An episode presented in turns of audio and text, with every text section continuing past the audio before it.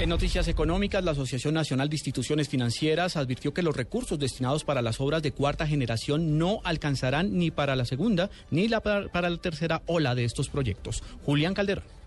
El presidente de la Asociación Nacional de Instituciones Financieras, Anif Sergio Clavijo, desde Cartagena señaló que se repetirán los problemas de financiamiento que tienen varias obras en la actualidad por fuera de los tiempos de entrega, como es el caso del túnel de la línea y el corredor Cali-Buenaventura, pero esta vez en la segunda y tercera ola de concesiones de cuarta generación. Clavijo asegura que las condiciones no serán las óptimas para asegurar los recursos por parte de los inversionistas privados. Lo que estamos viendo es que en la primera ola de los seis proyectos que mencionaba puede tener financiamiento. Los de la segunda y la tercera ola no van a tener suficiente financiamiento y de allí la necesidad de las vigencias futuras y de abrirle espacio a través de la regla fiscal, que es lo que acabo de explicar.